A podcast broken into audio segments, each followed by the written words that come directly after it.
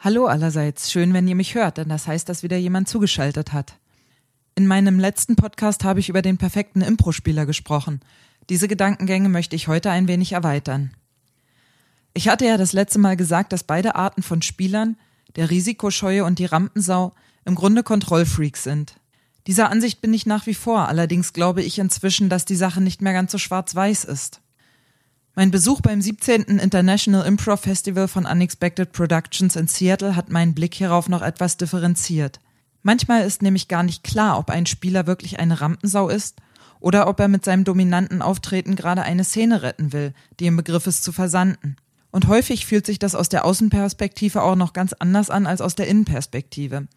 Der zum Beispiel als dritter Spieler in eine Zweierszene hineinplatzende Spieler mag ob bewusst oder unbewusst, vielleicht sehr wohl einen Rampensauantrieb haben.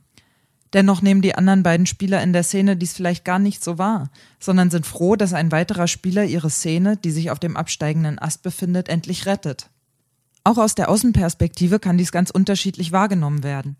Während ein Teil der Zuschauer das polternde und geggige Auftreten eines dritten Spielers in eine bestehende, stille Zweierszene als plump und dominant empfindet, findet der andere Teil möglicherweise, dass die Szene genau dies gerade gebraucht hat. Letztendlich ist diese Frage meines Erachtens nicht entscheidbar, sondern tatsächlich eine Frage des individuellen Geschmacks und Empfindens.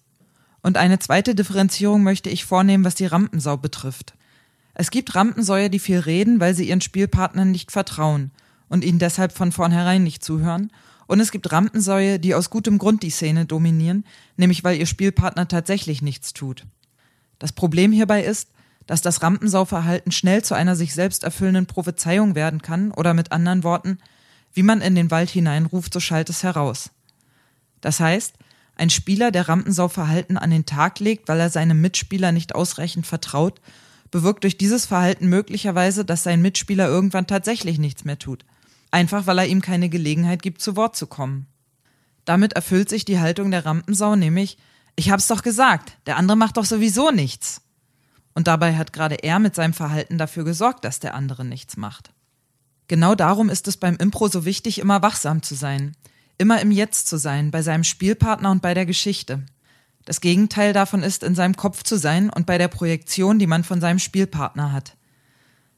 Dass dies jedoch eine der schwersten Übungen des Impro-Theaters ist, kann ich aus eigener Erfahrung bestätigen. Was mir hier unheimlich hilft, ist das Spielen. Das kindliche Spielen, das keinen Zweck verfolgt und nur um seiner selbst willen im Moment existiert.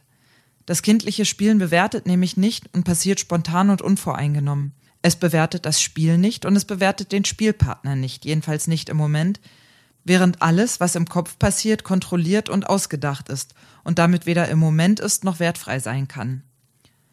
Das Spielen ist das, was uns dabei hilft, frei zu sein und möglicherweise zueinander finden lässt, um diese magischen Momente zu erleben.